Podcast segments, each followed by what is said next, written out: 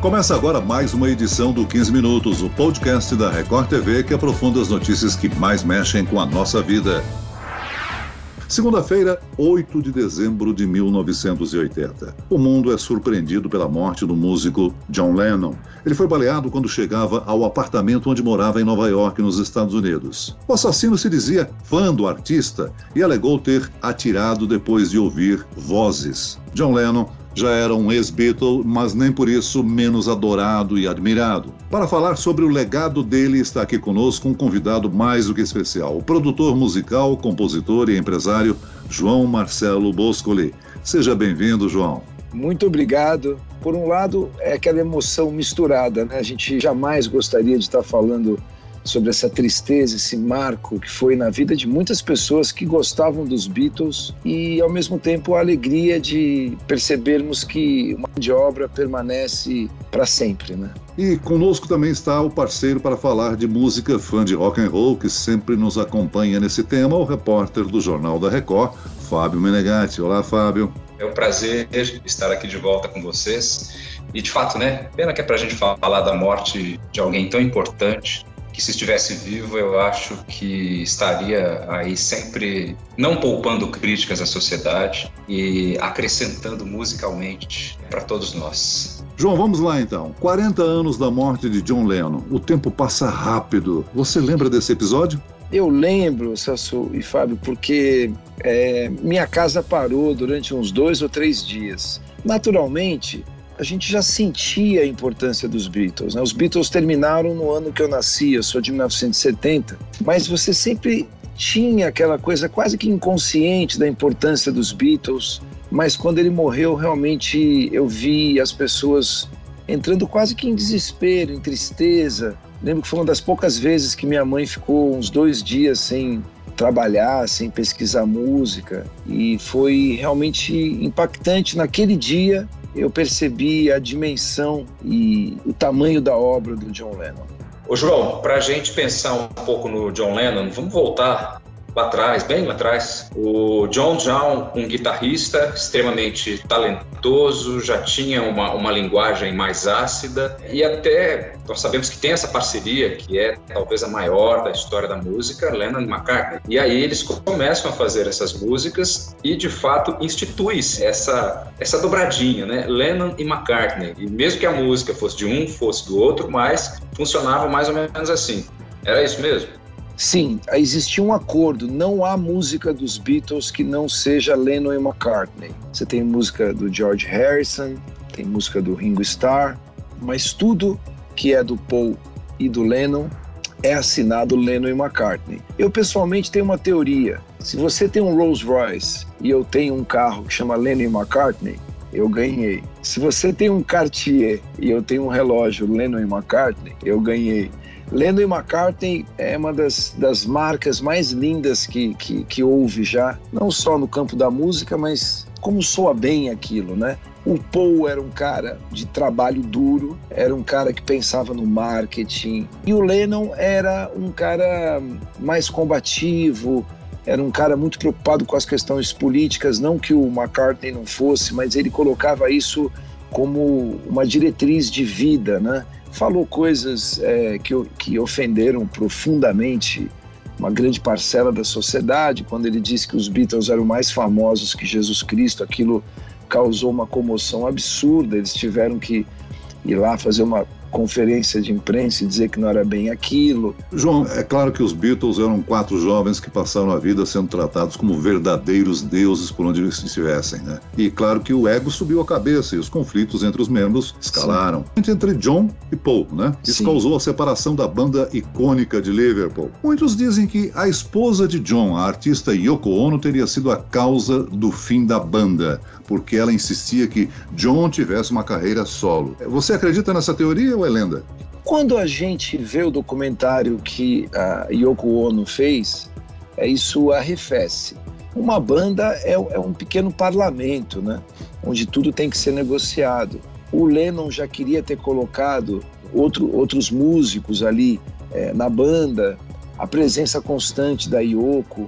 Então eu acho que deve ter sido um, um componente, mas eles já estavam virando, vivendo ponto de saturação O próprio Gentil, né, o George Harrison, falou em algumas entrevistas que estava muito cansado, porque no começo eram quatro caras fazendo música e depois o Fábio vai solar ou não vai? Aí é um simpósio, encontro, debate, isso foi desgastando. Agora é importante lembrar, são seis anos, pouquinho mais de seis anos de trajetória, nunca nada foi feito da música num espaço tão curto de tempo, é, é algo que tenha deixado tamanha, eu sei que essa palavra está desgastada, mas tamanho legado, tamanho manual de procedimentos, desde colocar letra na música.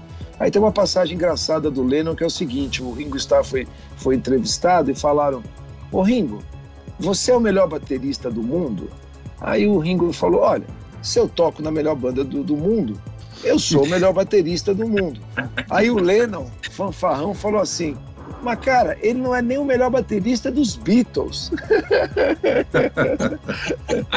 então, eu acho que é um, é um conjunto, sabe, Celso? É, é, é, importante ver que, às vezes, a simplificação torna as coisas imprecisas. Foi um componente? Foi.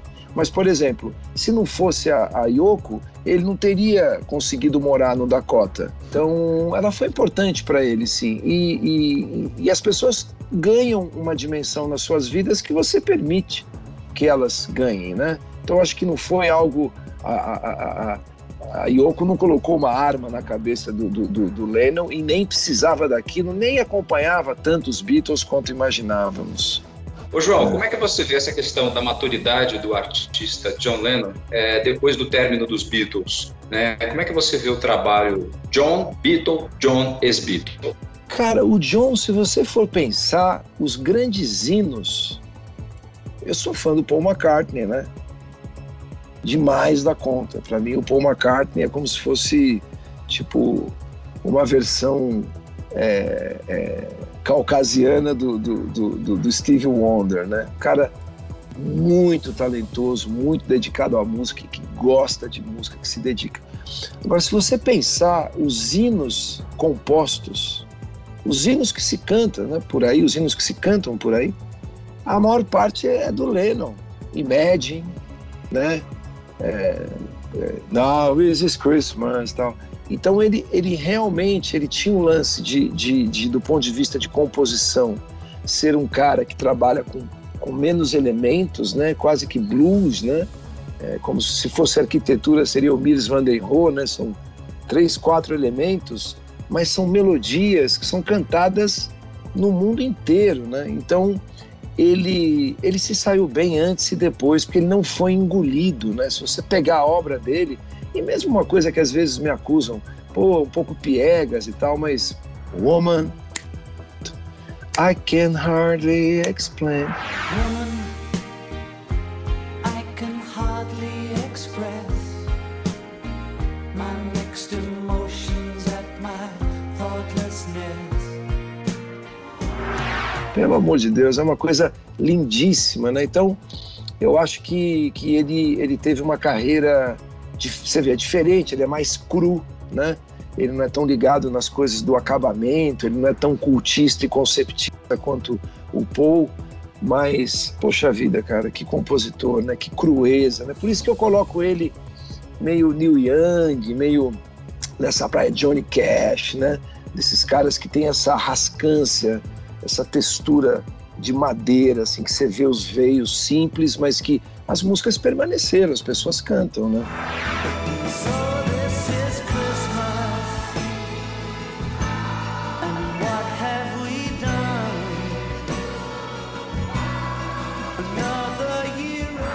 Imagine é o retrato de John Lennon, né? Creio que sim, né? É um retrato de, um, de, uma, de uma utopia que, que todos sonhamos, né?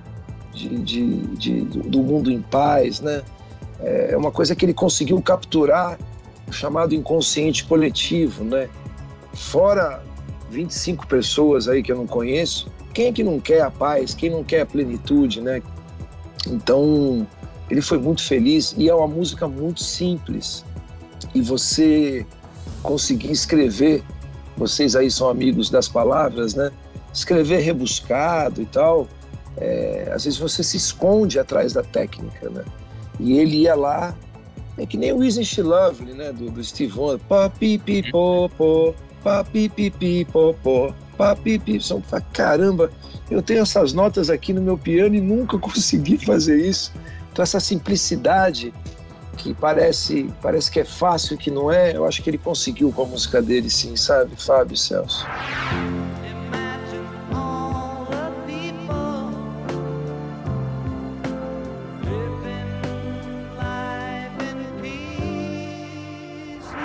Que legado John Lennon que se perpetua? Ou que, que levaremos para o futuro, hein? Para os músicos, os fãs, aqueles que estão iniciando agora. Eu acho que a primeira coisa que a gente deve fazer é o que os músicos de jazz fizeram, né? Sem exceção, estudar a, a, as composições dos Beatles, que parecem simples, mas não são. No começo até eram, mas com convívio com o, o, inigualável George Martin, eles aprenderam muitas coisas. A capacidade que tem de colocar as letras é, cavalgando a melodia, o som. Que uma coisa é falar Imagine all the people, outra coisa é falar Imagine all the garden, é outra música. Então, sacar o som da palavra, a simplicidade e, e fazer como, como, como eu ouvi, né? As pessoas de muito talento, elas copiam, né? Os gênios não, os gênios roubam. Então vamos roubar o John Lennon, porque brincadeiras à parte, a gente tem muito a aprender.